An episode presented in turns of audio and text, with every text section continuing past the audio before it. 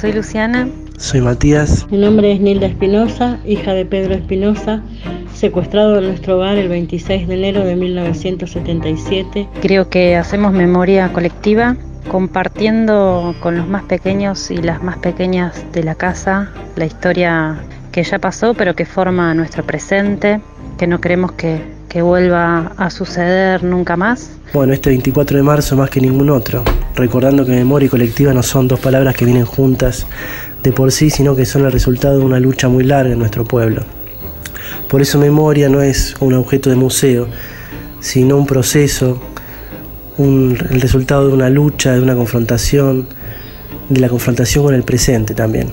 Y recordarlos a ellos cada día y luchar porque la gente tenga un digno vivir y para que nunca más vuelva a suceder tanto genocidio. Compartiendo las sensaciones, lo que pasó y las pequeñas historias colectivas de solidaridad que se fueron tejiendo en esa época. Este 24 de marzo, cuarentena mediante, es un buen momento para pensar, sobre todo para pensar cómo construimos un país para todos.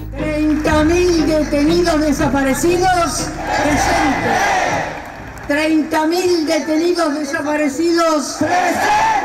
30.000 detenidos desaparecidos. Ahora